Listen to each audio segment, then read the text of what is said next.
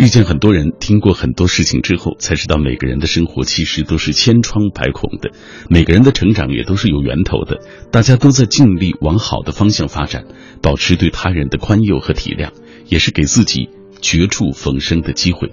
没有人知道命运是否公平，但很多人都确信人有掌舵自己人生的这种能力。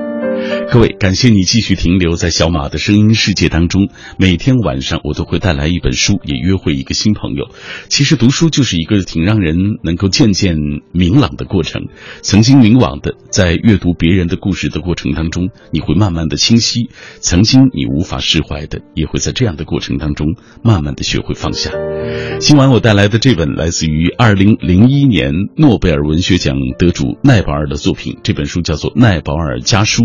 来自于新经典文化，这本书以时间顺序写成，既是一部奈博尔的成长史，也是一本不同寻常的感人肺腑的通信集。在这些父子之间的往来书信当中，甚至是他和自己的兄弟姐妹啊，包括和自己的母亲之间的这个往来书信当中，我们看到了一位。壮志未了，为家庭所累而心力交瘁的老人的形象，当然也有立志在广袤的文学沃土上耕耘的年轻人的形象，还有一家人其乐融融的那种情感。今晚透过这本书，我们要请大家来分享你知道的关于名人家书啊，中外的都可以。如果能够描述家书的那个大致的背景，我想能更好啊，也有助于大家更多的来了解这方面的情况。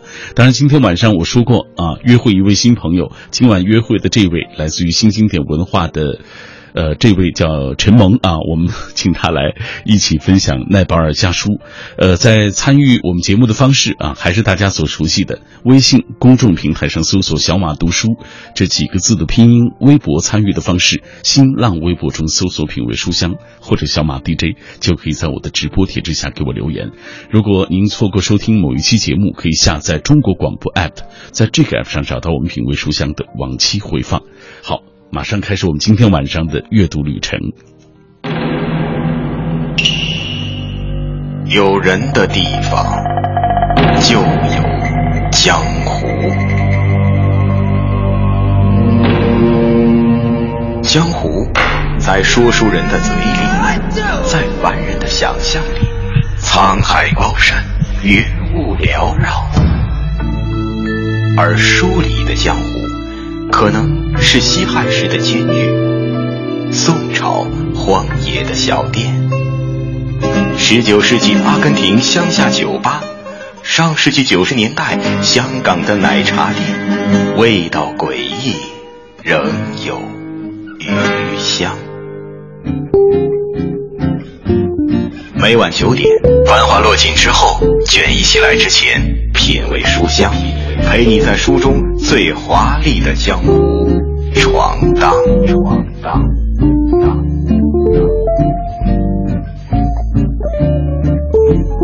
每天晚上，我们都陪伴各位在书中最华丽的江湖一起闯荡。我是小马，品味书香，我又来了，跟大家一起分享一本书，约会一个新朋友。今天我们约会的这位，他的名字叫陈萌啊，走进我们直播室，跟大家一起来分享《奈保尔家书》这本书。马上我们请出陈萌，你好，陈萌。啊，各位听众朋友，大家好，我是新经典文化的编辑，我叫陈萌。嗯。呃，很有很很精力充沛的一个女生啊！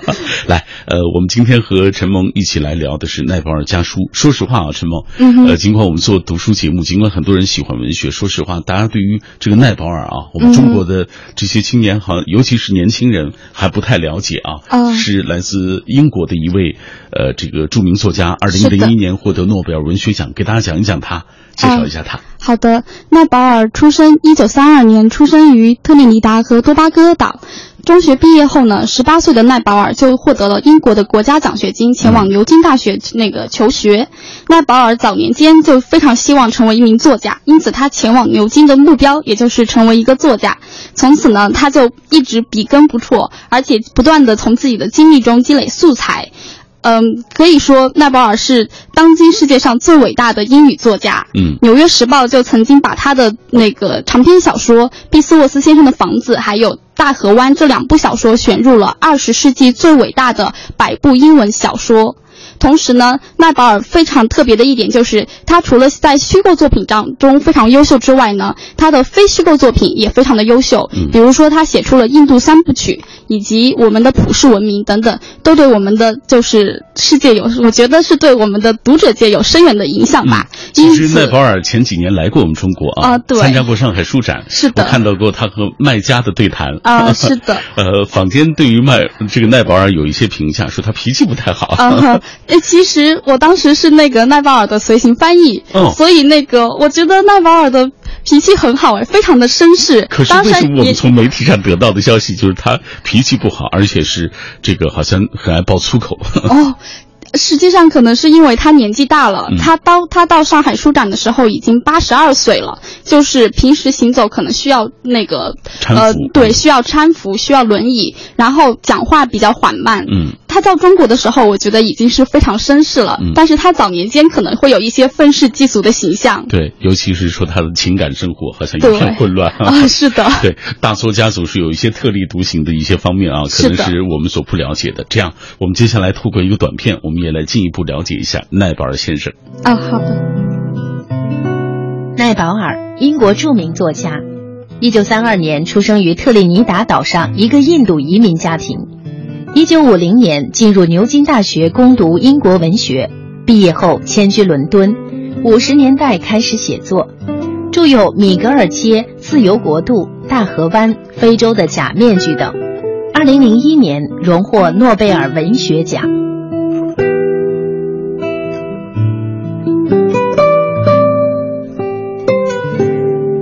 透过陈萌的介绍，也透过刚刚这一段短片啊，我们进一步了解了奈保尔先生他的著名的作品，他的文学成就啊。呃，我们今天带来的是奈保尔家书。奈保尔家书到底是一本怎样的书？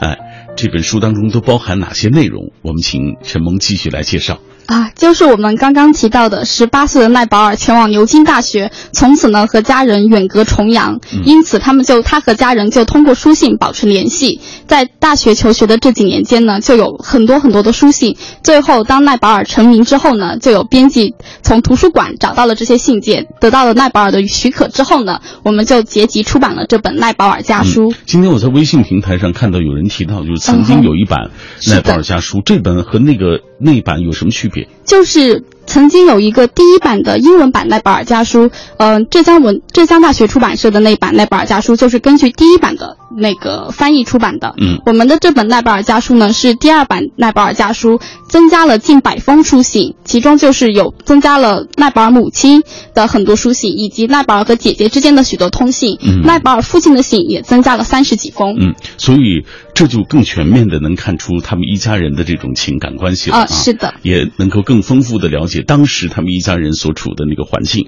那呃，来，我们接下来继续讲一讲啊。其实马上就要到父亲节了啊，是的，下一个周末没记错的话，那现在其实我们读这本书，我觉得意义就变得不一样了，因为这主要内容其实是他和父亲之间的这种的通信。对，就是这个书的英文原名实际上是叫《父子之间》，而且就是奈保尔的父亲在写给写给自己牛津的儿子的那个书信中说，以后我们的信就可以出版，就叫做《父子之间》。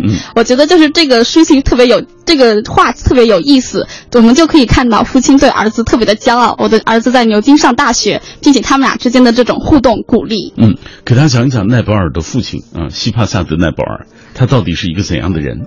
啊，其实西帕呃西萨帕德奈保尔就是出生在特米达和多巴哥岛。他成长的时候呢，这个地方还是英国的一个殖民地。他的家庭也非常的贫穷，从小呢就在不同的亲戚间寄人篱下，可以说他的出身是非常悲惨的。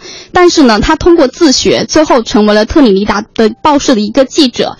但是呢，因为成家之后有七个儿女，所以说家庭家庭负担非常的重吧。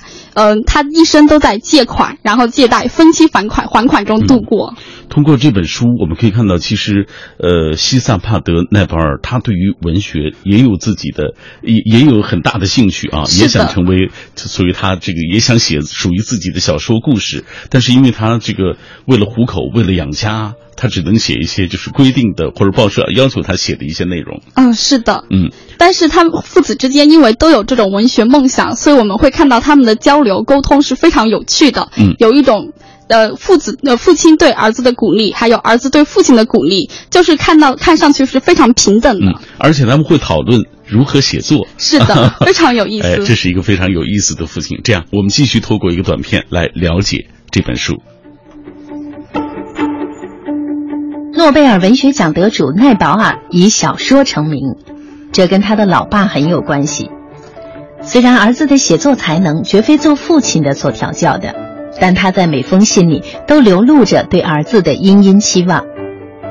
奈保尔家书以时间顺序写成，既是一部奈保尔的成长史，又是一本不同寻常、感人肺腑的通信集。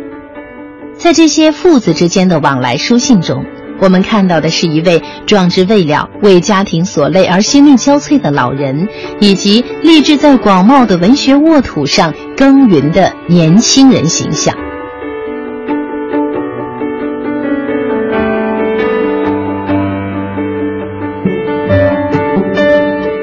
继续请进陈萌，我们来继续为大家介绍《奈保尔家书》这本书。其实。这些年，我们看到很多名人的家书，包括傅雷家书。很多人今天，因为我们的话题也在说中外名人家书啊，是的。包括很多人也在提呃曾国藩的家书，还有我们前一段时间曾经做过的抗战家书啊，当中有很多呃先烈啊写给自己子女的这些信啊，呃，所以。这个家书的这种形式啊，越来越多啊，出版的也越来越多。呃，这本书有什么样的特别之处？在家书当中，你觉得？呃，我非常喜欢这本奈保尔家书，就是因为这种父子之间的沟通，我觉得很感人。嗯，首先是他们两个父亲对儿子的那种包容、鼓励和支持。我就记得有一句话印象特别深刻，他说：“我希望的就是你能够快乐。”我想提供给你我没有的条件，嗯，我希望你能够快乐。当迈保尔大学毕业之后，他告诉儿子说：“即使你找不到工作也没有关系，我养你，只要你想写书，我就永远支持你。”嗯，所以他对于儿子其实是无条件的这种支持。对，嗯，但是我们看到这个父亲在和儿子聊天的过程当中，刚才我们聊到啊，他会鼓励儿子。读书学习，然后会鼓励他好好进行文学创作。好像他丝毫没有提到，就是比如说你要挣多少钱，未来啊，他都是鼓励他啊。是的，这一点真的就是他对儿子的，好像他非常鼓励儿子的梦想，但同时他对儿子没有那种苛刻的要求。这一点我觉得就是可能。可能在某一方面，我们会也会想到自己的父母吧。嗯，就世界上所有的父母都是对儿女都是这样的包容、鼓励和支持。但事实上，呃，老奈保尔就是西萨帕德奈保尔，他的生活一直比较困窘的。对。嗯，给大家讲讲就是这方面的一些情况。他和七个孩子，养育七个孩子，整个支撑这个大家庭的这个情况。嗯，奈保尔虽然就老奈保尔虽然一生贫穷，但是呢，他抚养的七个儿女。让我们特别惊讶的就是各个成才，除了他的长子，也就是我们所知道的维苏奈保尔获得的诺贝尔文学奖之外，他的小儿子也同样获得了有国家奖学金，然后前往牛津大学读书。他的大女儿、小女儿、二女儿、三女儿、四女儿、五女儿，每个女儿都各他的女儿们也各个成才。我们知道，在印度。印度教的那种家家庭环境里面，他们可能就是女对女性的教育要求反而不是那么多。嗯，但是老奈巴尔就是非常重视女儿的教育，他希望女儿说：“我我你们出嫁的时候，我可能不能提供给你们很多物质财产当做嫁妆，但是你们的学历证书还有你们的薪水就是你们的嫁妆。”嗯，所以女儿们也都特别。崇拜自己的父亲，即使父亲一生贫穷。嗯，呃，我们刚才说到了这么多特别之处啊，这个还有一点特别之处就是，呃，在开始的时候，陈蒙所介绍的这本书当中收录了很多，呃，这个奈保尔跟自己的这个。姐妹之间的这种对对话啊，啊，跟自己的妹妹们之间的对话，是的，啊，他们的通信，比如说有一段是当时奈保尔的妹妹就是萨蒂年满十八岁，对，呃，奈保尔单独给她写信，称她为亲爱的十八岁小姐，啊，提醒她十八岁不仅意味着权利，也意味着责任，努力成长，啊，还告诫她要谨慎对待男人，因为大部分男人一辈子都像个流氓，或者说所有男人大部分时候都是流氓，就这封信特别有意思。而且更特别的就是，老奈保尔之后还写了一封信表扬奈保尔，说你上一封信写的太棒了。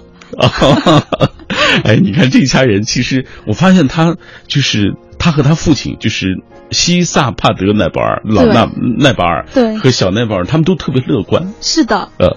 就是可能是心里有梦想吧，而且在不断的努力。嗯，心里有梦想，而且在不断努力，这就是奈保尔一家呈现给我们的故事啊。稍后我们会继续透过短片来进一步了解他们。之后我们来看看大家的留言会是怎么样的。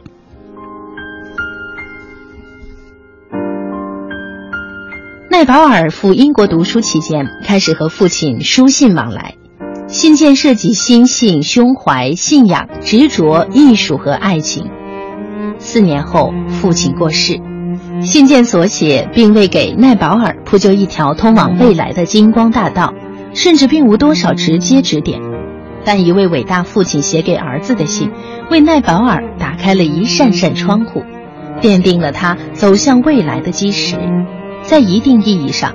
这些信件就是奈保尔一生力量之泵。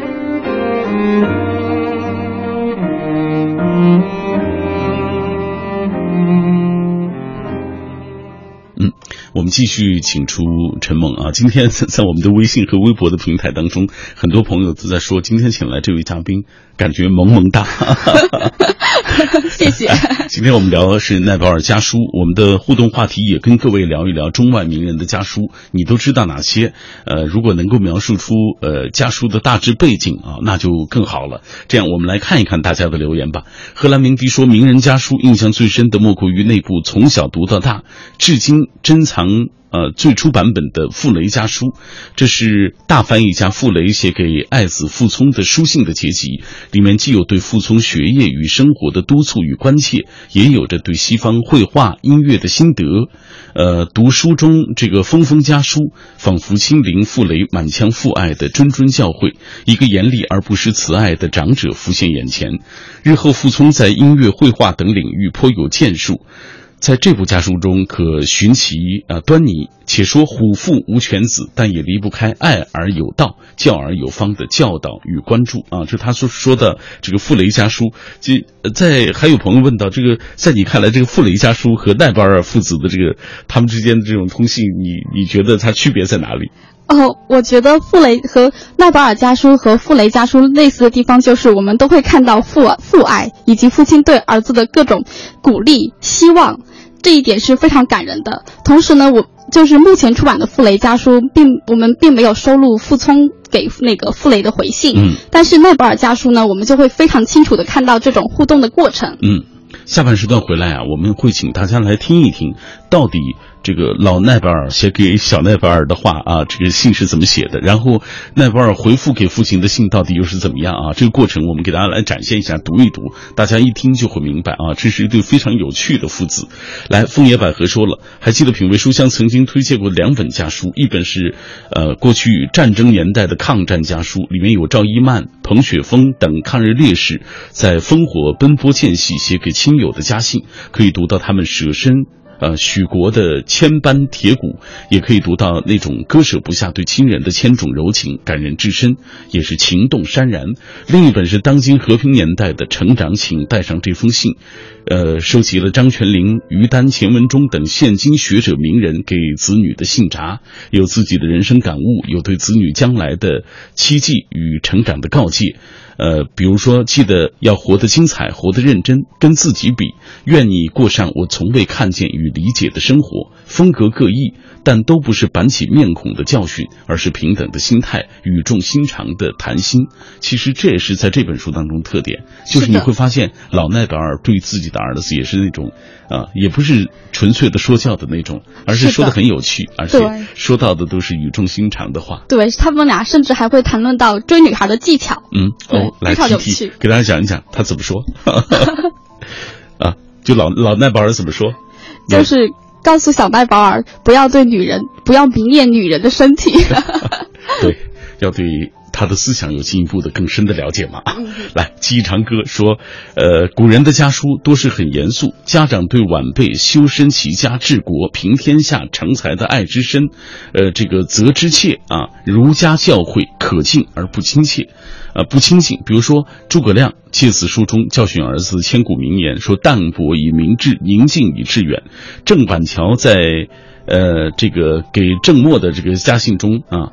爱民自律，溢于言表。倒是有封信，或许实在不耐文言讲说的那么麻烦啊，总是以白话行文流露出洒脱不拘的真性情。曾国藩的家书，比如说他道德文章，更是传于后世。里面除了教训晚辈如何持家、为人处事、自己修身读书心得之外，也是顺便啊，不时的发一些这个所谓牢骚啊，吐吐槽、诉诉苦。近代的家书，梁启超家书就不那么板正了啊，有些这个活络之气。而鲁迅的两地书，在与真心爱人许广平的鸿雁传情当中，显出大先生顽皮与淘气的。大孩子的另一面啊，我们的朋友太博学了啊！是的，这个为大家细数了鲁迅的、曾国藩的、郑板桥的、梁启超的啊，包括甚至追溯到了这个诸葛亮的这个《诫子书》等等啊。大家呃可以继续通过微信、微博的方式来跟我们一起分享，就是你听到的或者你读过的啊这些家书啊，你有什么样的感受？如果你能记得其中的一些呃大致的内容更好啊，讲一讲它大致的背景，当然也更好。嗯，来，接下来我们要进一步啊，进入一个短片，稍后我们就进入广告时段了。老奈保尔是不得志的报纸记者，从未正式出版过一本书的作家，七个孩子的父亲，一辈子穷困潦倒。他对好不容易拿到奖学金的儿子说：“不要害怕成为一名艺术家。”他的女儿们没有嫁妆。只有父亲借贷供他们拿到的学历和一份让他们可以自立的职业。他坚守自己的写作梦想，只是把它放在了儿子的梦想后面。他爱养花，爱赏画，他总不忘嘱咐孩子们多写信。他对把回家的路费挥霍光的儿子说：“我真的很想你，但我理解你。除了穷。”老奈保尔真是个完美的爸爸。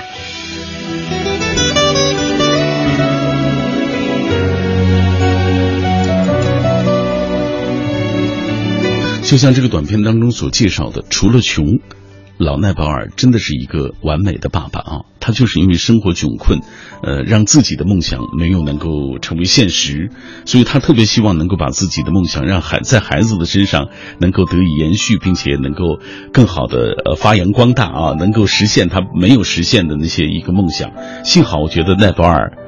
是他所喜欢的那种在文学上很有建树的人。是的，我想这是一种幸运，就是父子之间分享同一个文学梦想。嗯，呃，在这本书当中，我们会看到很多的篇章，就是介绍老奈保尔和这个呃小奈保尔他们在聊天的过程当中、书信的过程当中，分享的他们的文学创作的一些观点啊。是的。比如说下半时段我们会回来会听一听那个章节当中，老奈保尔也会跟自己的儿子说他最近写到了什么，写的比较得意的。然后小奈保尔也。也会跟他谈，还给他出主意，你应该投到哪去，可能这个效果更好。对，来，马上要进入广告时段了。广告之后啊，我们回来为大家继续来介绍今晚的这本书《奈保尔家书》。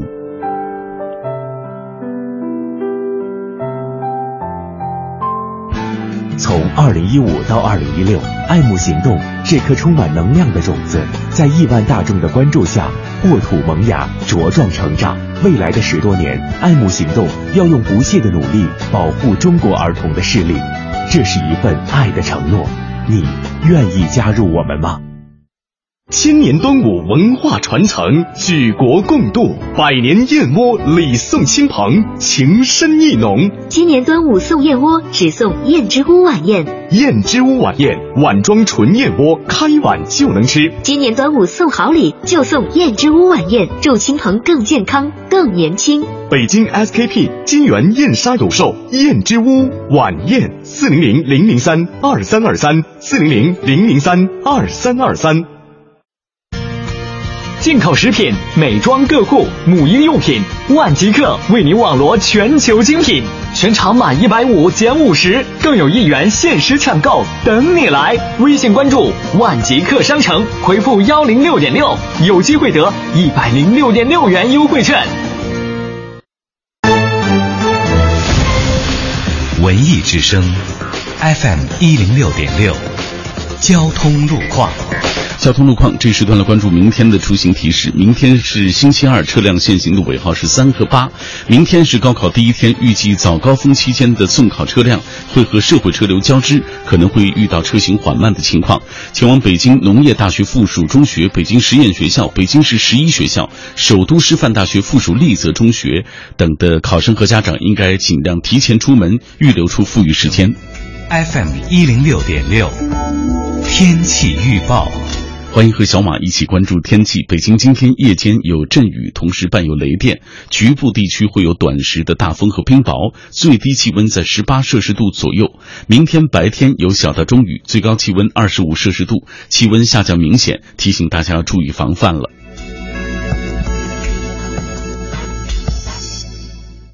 人保直销车险邀您一同进入海洋的快乐生活。灯火璀璨的北京夜晚，还在路上行车的您要多注意安全。人保直销车险温馨提示您：路上行车多留心，切莫心急催前车，好友车内勿闲聊，避免嬉笑和打闹。雪天道路易打滑，慢踩油门，缓刹车。这些提示牢记心，人保伴您安全行。人保直销车险四零零一二三四五六七四零零一二三四五六七。海洋的快乐生活。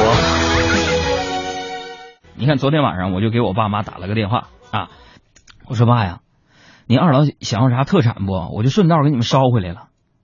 然后我爸想了想说，北京特产有名啊，那个啥来着？那个那个那哎啊，我说爸，是不是想吃那个稻香村？没问题呀、我爸说不是，就那个你给我那什么，你给我带一辆北京那个那个现代回来吧。猜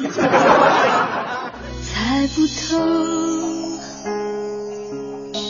你最近是好是坏的什么？海洋现场秀，海洋 Live Show，文艺之声今晚五点。海洋的快乐生活由人保直销车险独家冠名播出。电话投保就选人保。四零零一二三四五六七。中央人民广播电台文艺之声，FM 一零六点六，生活里的文艺，文艺里的生活。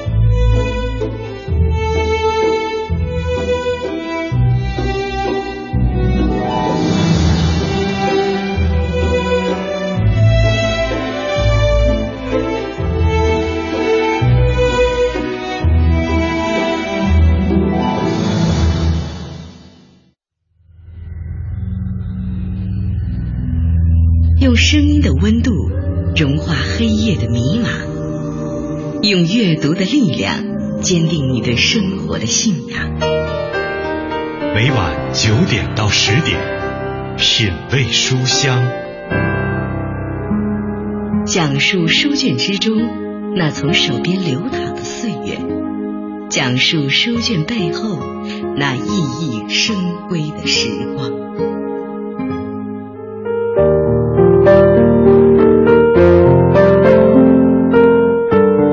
生活是一件艺术品，每个人都有自己认为最美的那一笔，每个人也都有那种不尽如人意的一笔。关键在于你是怎样看待的。与其整天被庸人自扰的愁闷所困扰，不如就以一种顺其自然的态度来淡看一切，接受已经发生的，克服随之而来的。我们需要的只是豁达一点，让一切都能够顺其自然。每天晚上我都会在这里跟各位一起分享一本书，约会一个新朋友。今晚带来二零零一年诺贝尔文学奖得主奈保尔的作品《奈保尔家书》，既是一部奈保尔的成长史，也是一本感人肺腑的通信集。今天在节目进行的过程当中，当然也欢迎各位来跟我们分享你所知道的名人家书啊，中外的都可以。呃，如果能大致描述一下这个家书的背景。啊，那就更好了。来，继续透过啊微信、微博的平台看一看大家的留言。呃，来，我们看一看，这位是永红照，他说了解过曾国藩的家书和傅雷的家书。呃，《曾文正公全集》就包括曾国藩其这个道德修业啊、为学之道、读书之法、居家美德以及教育子女等等，做到了历史上立言、立德、立功的不朽伟业，也培养了一代子孙，比如说曾纪泽，清末著名的外交家曾纪红等等。左宗棠常写挽联说：“知人之明，谋国之忠，自愧不如元父，同心如金，呃，公兮如石啊，相期无负平生啊。”这个对于这个啊，曾国藩有高度评价。醒醒说一封家书啊，让我想到了那首诗《乡愁》。小时候，乡愁是一枚小小的邮票，我在这头，母亲在那头。长大了，乡愁是一张窄窄的船票，我在这头，新娘在那一头啊，可能有一点，这个他的。呃，有有一些出入，嗯，小小的粉红兔子说是我们曾经啊，品味书香推荐过抗战家书，当时就被深深打动了，觉得这绝对是一本好书。在前不久揭晓的二零一五中国好书的评选当中，抗战家书真的就榜上有名了。还有一本是梁启超家书，也是听你节目得知的，参加过几次啊。呃，这个谢喜章的一些读书会啊，也多次提到过梁启超家书啊，家书抵万金，因为他所承载的这个情感其实是很重的。还有甘肃糖糖说，一封封家书，在表达浓浓心情的字里行间，已映照出美好的人间的情感、高尚的生活的准则，还有这个行为操守和道德传统。呃，这些内容都是其实是我们中华民族优秀文化的一个组成部分啊。通过读傅雷家书，傅雷所写下的近百封家书，总的主题就是教育孩子，立身行事要以中华民族文明为准，立志成才要以报效祖国为要务。整本家书可以说是对中华民族优秀道德的最好的阐释。当然，也有朋友们提到了傅说傅雷家书，呃，我们中国人的家书远没有那么多的幽默风趣，是很严肃甚至严厉的，而且。和孩子的关系似乎也没有那么的像朋友一样友好，但是听两位啊介绍这个奈保尔家书，就觉得奈保尔和他的父亲之间的这个关系像是朋友一样啊。这方面情况给他讲一讲。啊，好的。的确，就是那我们会看到那个，比如说在傅雷家书里面会看到傅雷对那个傅聪的生活、学习都有诸多的要求，而且就是连傅雷就是看到人了之后应该怎么握手这些细节，他都会一一的描述到。嗯，但是老奈保尔好像就不会关注这种太细节的问题，他们一直是关注写作梦想。然后关注那小奈保尔在英国有没有钱花，或者是说冬天到了，就是有没有足够的冬衣穿，还需不需要钱？有的时候呢，小奈保尔还会写信说：“爸爸，给我寄一点烟吧，我没有钱了。”嗯，对，哎，刚才说的这些呢，都在我们接下来要播放的这这个片段当中啊。这是父子之间的这个书信的，我们选择了其中的两封来给大家读一读，来听一听这段吧。西帕萨德奈保尔。写给儿子的信，一九五零年十月五日晚七点，家中。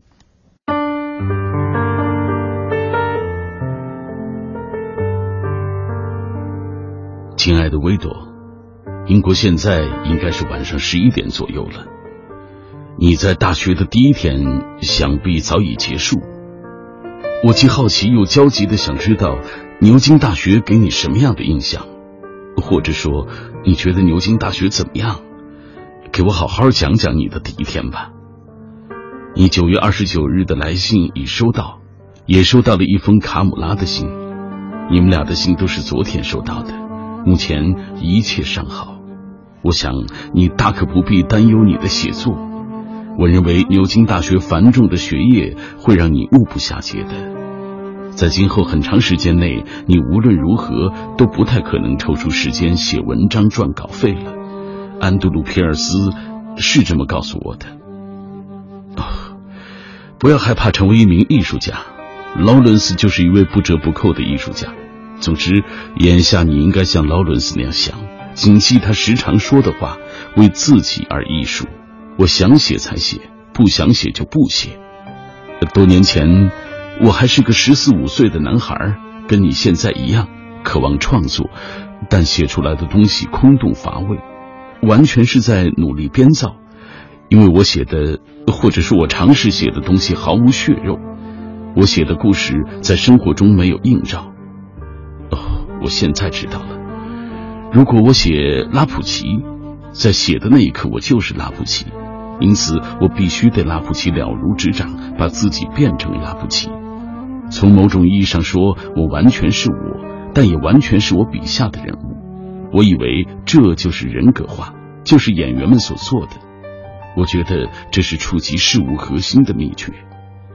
你意识到自己缺乏这种才能本身，就说明你努力的方向没有错。好了，我可能讲太多大道理了，我不知道有没有让你明白我想要说的。你没有错，想得出才能写得好。在创作小说的时候，作者必须设身处地的想角色所想。我也犯过你犯的错误，把一篇关于拉马丁的文章。最后一场对抗赛的同步记录寄给了《新闻纪事报》，而非《周日纪事报》。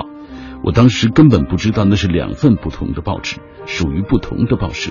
一位体育编辑的回信给了我些许安慰。他说：“嘿，稿子相当不错，但不适合发在版面紧张的日报上。这事儿有点不合常理。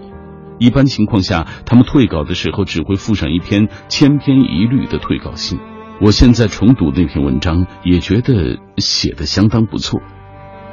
很遗憾，罗丹没有帮上什么忙。我会给他写封信的。我真应该为你写封介绍信。依我看，事情本该这么来：他应该是一个重量级人物，为《快报》这样的畅销报纸写特稿的作家，一定有其过人之处。有时也可能是运气问题。因为我都有信心可以写出一两篇够格在《周日快报》上发表的稿子，没必要太焦虑了。你的成功就在前方，但请提前做好思想准备，在抵达之前会有无数的闭门羹，对此一定要有心理准备，这几乎是必不可少的热身。自从你离家之后，我在《星期日卫报》上发表了几篇一流的稿子。那篇关于农民如何看待竞选的稿子尤为突出，英国文化委员会的人都跟我说这篇文章不错，希望多多见到此等好文。另一篇写的是我在伍德布洛克亲眼见证的信念治疗服务，我那篇水稻栽培的稿件反响也不错。今天我拿到了二十元的稿费，我自己为文章配了照片，一共四张，我觉得稿酬偏低了。光稿子本身就值十五元，照片最起码三元一幅。我打算跟史密斯提一下，但是现在周报还有几篇稿子要写，我快绝望了，真来不及。卫报的工作占据了我所有时间。哦，还有，请务必给我寄一本纳拉扬的《萨姆帕斯先生》年度文学作品，对该书评价很高。赞扬纳拉扬是最具魅力的用英语创作的印度小说家，在某种意义上，当今英语文坛无人能与之匹敌。这本书由艾尔斯波蒂斯伍德出版公司出版，购书款稍后给你。还有，再买一本作者手册。关于印象纸，给我寄一两包自动着色的日光印象纸，鲜艳、柔和、普通三种都来一点呃，得花不少钱。我真希望航空信笺再长一点，是时候写些我早就想写的东西了，是时候做我自己了。我什么时候才有这样的机会呢？我不知道。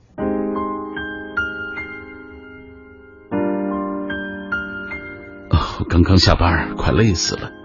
卫报快把我掏空了，净写些乱七八糟的东西，咸鱼之类的东西什么价？其实，那正是我明天要报道的事情呢。真不痛快啊！好了，不要气馁，更要紧的是表现好一点。来自妈妈和所有人的爱，爸爸。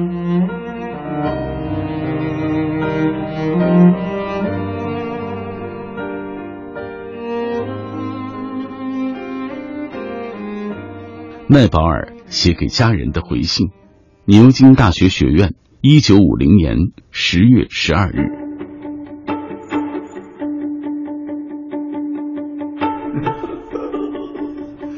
亲爱的家人，收到爸爸的信是多么令人欣喜啊！我若是不认识他，一定会说有这样的父亲多棒呀！他真会写信。现在是中午十二点，我刚上完辅导课回来，导师每周辅导一个小时。他评价我那篇关于林尔王的评论写得很好，论证犀利。我第一次发现自己这么期待收到家书。今天上午，我还收到了中国男生陈勇的来信。我在特安贵丽提的时候教过他。他给我寄了十英镑，我很好奇，我怎么会给他留下如此深刻的印象？初次见面，哦，我的确经常会让人印象深刻，但很快就会恢复爱插科打诨的常态，让他们失去尊敬之心。但我觉得这就是我的个性，就这样吧。我记不清是对卡姆拉，还是对你们描述过我在牛津的第一天。我觉得我已经给你们写信讲过了。这儿的人接纳了我，我认识了好多人，也会去结识新朋友，还加入了六七个社团。我对绘画比较感兴趣，因为我迫切想释放一下体内涌动的绘画作诗的冲动。离家之后，我已经写了好些诗了，我感觉文思泉涌。写诗真的只需要思想和深情，当然还要对遣词造句有感觉。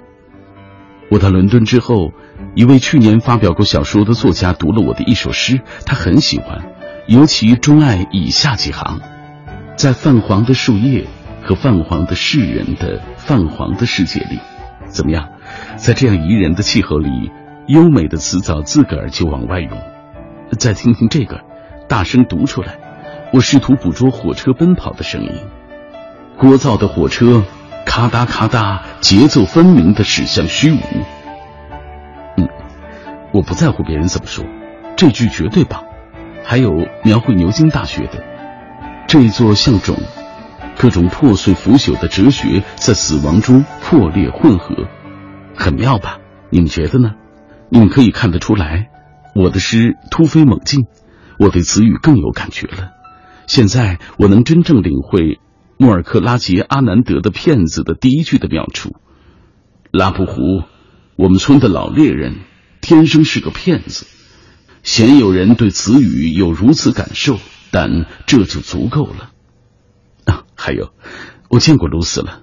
我怀疑，在我有限的人生中，是否遇到过比她更愚蠢、傲慢、暴躁、自怜的女人？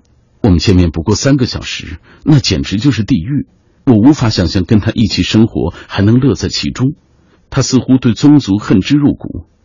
若说卡帕暴躁无礼，同他全无干系，我会感到吃惊的。你们应该已经知道，牛津大学是由二十多个学院组成的，因此几乎不可能认识所有你想认识的人。一九四八年入学的学生自成一圈，以此类推。在学院里，如果想结识圈子外面的人，就得参加很多活动；而如果参加了很多活动，那晚上就甭想得闲了。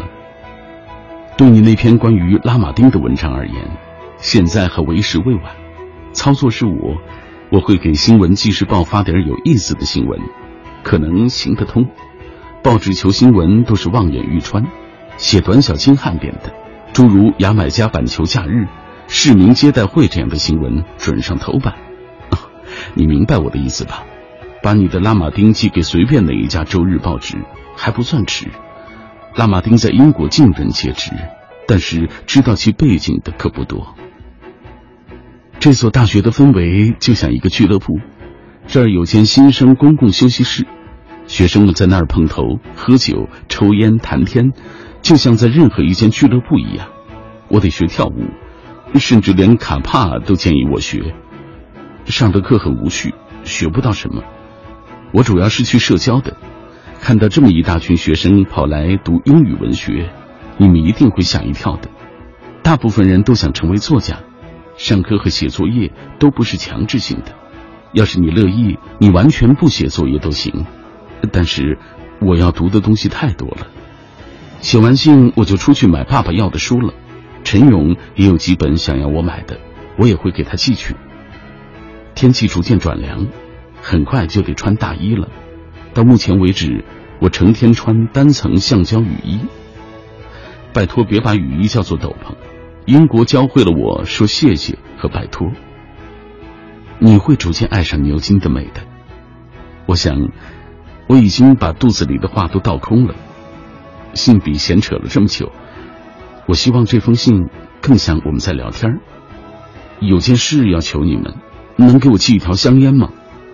这儿人人都抽烟，人人都给你递烟，我也学会抽烟了，但别恐慌。不过，还是请给我寄些烟吧，这儿烟太贵了。爱你们的儿子，威迪尔。 That when I was a child, before life removed all the innocence, my father would lift me high and dance with my mother and me, 刚才我们透过这个短片了解了在奈保尔家书当中所收录的，呃，第十七封信和第十八封信，就是奈保尔父子之间的相互的通信啊。今天我们为大家介绍的这本书，是大致是从呃十七八岁奈保尔获取了最高政府奖学金，离开特立尼达到牛津读大学开始，从此和他的父亲开始了这个书信往来，而四年之后他的父亲过世。又过了四年，奈保尔才出版了自己的第一本小说。这本书收录的就是在这个期间，维苏奈保尔和父亲以及他家人之间的往来书信。在我们刚才分享的这段当中，我们能看出他和父亲之间的通信有点儿。报喜不报忧啊，嗯说的还基本上是他快乐的事情。对但是我看到他和自己的姐姐妹妹通信的过程当中更直接一点，好像。是，就是可能和父母的之间的交流还是有自己的身份吧。嗯当和姐妹们交流的时候，他会有一种精英主义的态度，有一点有也有一点为自己骄傲吧。嗯，呃。像我们现在其实已经知道奈保尔日后获得了诺贝尔文学奖啊，这么高的这个肯定，但是。透过奈保尔家书这本书，我们看到那个时期的年轻时候的奈保尔到底是一个怎样的人？来给我们讲一讲。嗯，就是当我们了解奈奈保尔的时候，他已经是一个。呃，已经是一个大文豪了，但是呢，十六七岁的奈保尔可能和我们想象中的非常不一样。他首先，他出生在特里尼达岛，所受的教育呢，也只是殖民地的英语教材。嗯所以当他到牛津大学了之后呢，他是非常自卑的，同时他也非常贫穷。因此呢，在他后来成功之后，当他回忆牛津大学的时候，他说那段时间我一点都不快乐。嗯我们在这些信里面也会看到，奈保尔实际上就是经常因为忧郁症的爆发而影响他的写写作，影响他的学习。嗯，来，我们继续给大家讲一讲。其实，我想，呃，在阅读这本书的时候啊，我们会有各种各样的感受。对于呃陈萌来说，你在读这本书的过程当中，哪些部分打动你？呃，我觉得就是这种家庭中的温暖吧。嗯呃，大家都是都是这样互相的无条件的沟那个支持大家。呃，我们会看到奈保尔的父亲虽然非常希望自己的儿女留在身边，但是当他们选择远走高飞的时候，总是非常支持他们的选择。当他的儿女们选择自己的恋爱结婚对象的时候，因为他们是一个印度教的家庭，但是他的女儿呢嫁有有一个女儿嫁给了白人，嗯，他当从他们印度教的立场出发，他实际上他的母亲是非常反对的，但是奈保尔的父亲支持了这个选择，我觉得这是非常伟大的。嗯，他的父亲其实是一个非常开通的啊，对也是有自己的梦想，但是苦于因为他要养家啊，要承载生活的重量，所以他没有办法能够像他的儿子一样，能够驰骋在这个文字的海洋、文学的海洋当中来。是的来，我们继续透过短片看一看大家的留言啊。陈露说，名人家书读过一些，但是总觉得那是是别人家的家书。上大学的时候，因为是第一次离家那么久，而且那时和家人联系主要还是靠书信，父亲给我的信就成了想家时候最好的一个慰藉。父亲的字写的特别棒，而且每次写的都很多，书信显得就特别的厚实啊。同学们总是打趣说我们父女之间的书信，等我大学毕业的时候都可以出书了。毕业已经好多年了，现在我仍然保存着父亲当时写给我的信，偶尔也会拿出来读一读，心里仍然觉得是温暖幸福的。还有朋友提到了刚刚我们读到的奈保尔家书啊，就是听着读奈保尔家书，就觉得这家人真是很很很温暖，很有趣啊。这个有人说了，雨夜听书正好又是我的所爱啊，谢谢两位。呃，还有朋友提到木西，他说家书印象最深的当然是傅雷对儿子谈及呃生活琐事之外，更多是谈论艺术和人生，灌输了一个艺术家应有的高尚情操，让儿子知道国家的荣辱、艺术的尊严，做一个德艺具备、人格卓越的艺术家。还有与妻书啊，那当然不是这个所谓父子之间的这与妻书啊，他说也是超感人。当时读到的时候就觉得啊，这个内心呃很为这一对啊所深深的打动。呃，很多朋友今天晚上都在说到家书啊，说到自己的家书、名人的家书啊，还有人在问到，就是其实刚刚我们介绍了这么多啊，老奈保尔和小奈保尔之间的这种情感，老奈保尔是怎么样能够呃，有一个问题是说老奈奈保尔是怎么样能够坚强的支撑起这个家的？他怎么完成这一点的？就是这一点也是让读者非常都非常惊奇吧。就是一生贫困的男人，可是他的儿女们个个都非常的敬仰他，就是。我想，这个就是他的那个教育原则吧，非常的尊重儿女，而且非常的注重鼓励儿女。后来呢，我们会知道奈保尔最伟大的长篇小说就叫做《毕斯沃斯先生的房子》。这部小说呢，就完全是以父亲的一生的故事为原型写的，也是在父亲。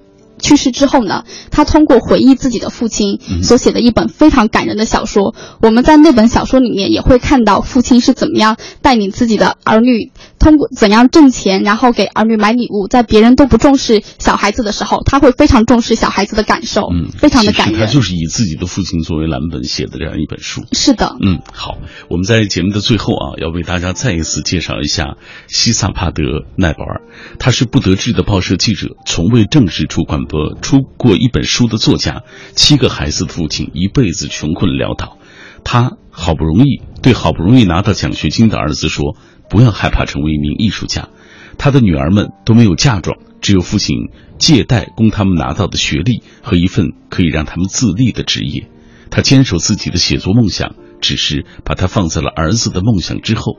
他爱花，爱赏画，他总不忘嘱咐孩子们多写信。除了穷，老奈保尔真的是一个完美的爸爸。好了，以上就是我们今晚品味书香的全部内容。谢谢陈萌啊，谢谢小马感谢听众朋友收听我们今晚的品味书香。